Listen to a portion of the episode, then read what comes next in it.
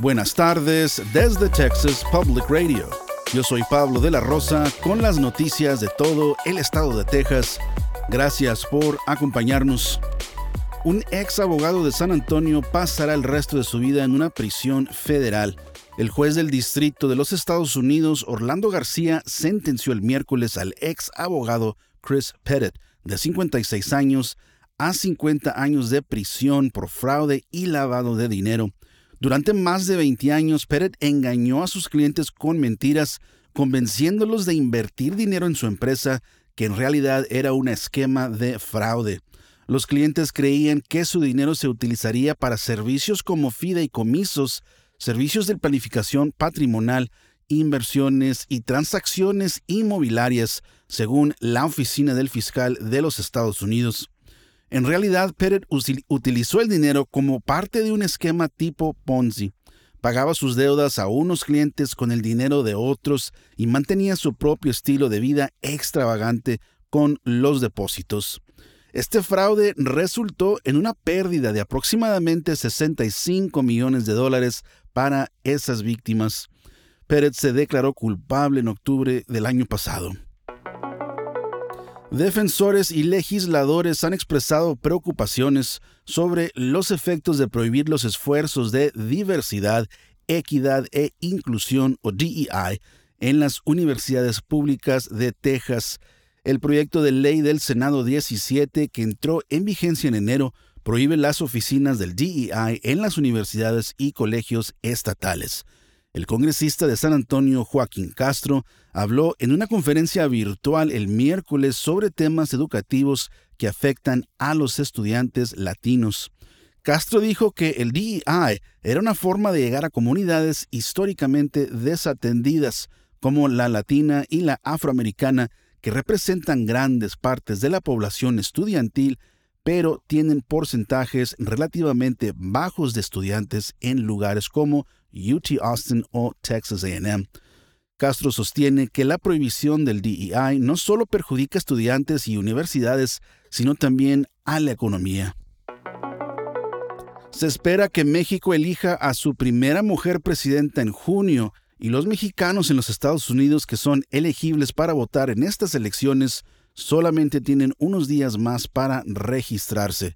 Por primera vez, 20 consulados mexicanos en los Estados Unidos estarán abiertos para que los votantes emitan sus votos el 2 de junio.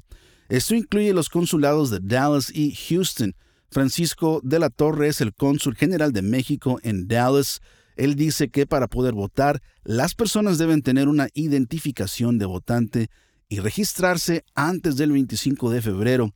El cónsul se refirió a esta elección como la elección más grande que se ha realizado en México de la Torre dice que es importante verificar con el consulado para saber cuándo estará abierto para procesar identificaciones de votantes y registros.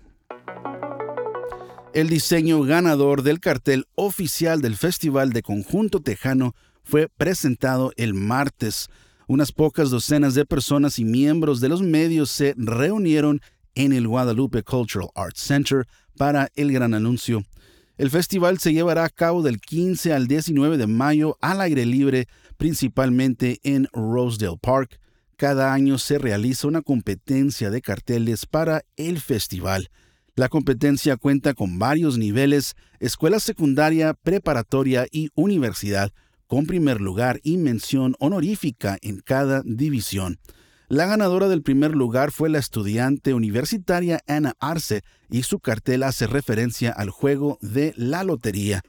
En el cartel aparece la lotería y en el medio una mujer tejana sosteniendo un acordeón mirando directamente al espectador.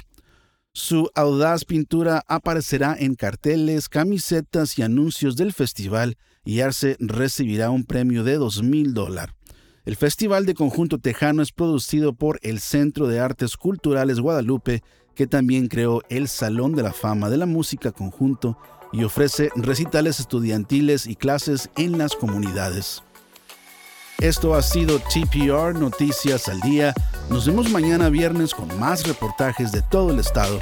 Siga nuestro canal en YouTube o Facebook para no perderse ninguna historia.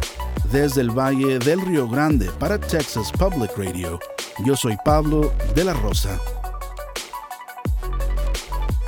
Con el equipo de investigación especial más grande de Texas, hemos recuperado más de 13 y medio millones de dólares, protegiendo a negocios como el suyo. Somos un socio luchando contra el fraude en la compensación para trabajadores. Su negocio es más seguro, más fuerte, mejor con Texas Mutual.